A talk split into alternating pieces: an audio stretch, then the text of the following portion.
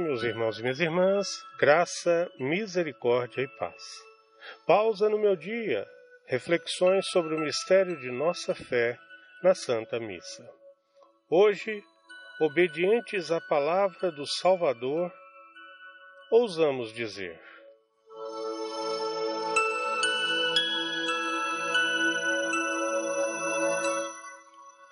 Agora o nosso olhar passa do sacrifício de Jesus para o dom que ele, por meio desta sua oblação ao Pai, nos proporciona.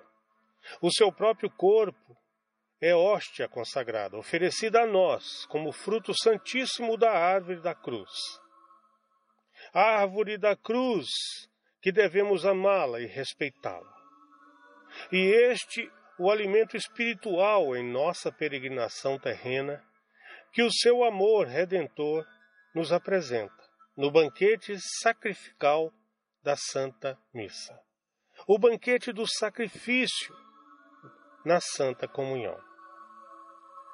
Ponto culminante desta celebração santíssima, onde se preparam as núpcias do Cordeiro, onde ele, o esposo divino, vem ao encontro da sua esposa, sua esposa amada, a Santa Igreja para que cada um de nós, pessoalmente, em alegria bem-aventurosa, possa mais intimamente unir-se a Ele.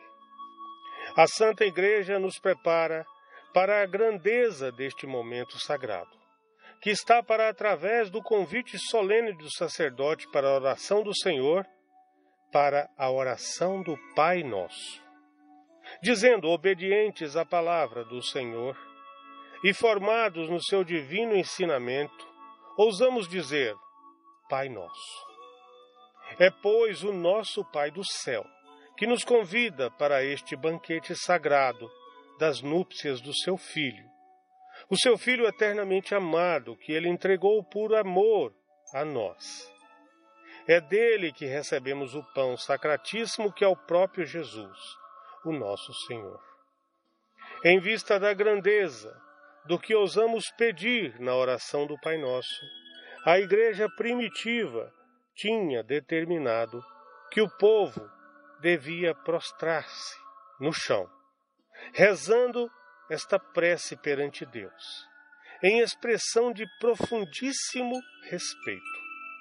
E nós, ao fazermos isso, não devíamos ter, ao menos interiormente, esta atitude humilde, como antigamente se praticava? Ó oh, Maria Santíssima Mãe que se manteve ao pé da cruz, nos conduza a uma participação cada vez mais intensa e devota da renovação do santo sacrifício de Jesus.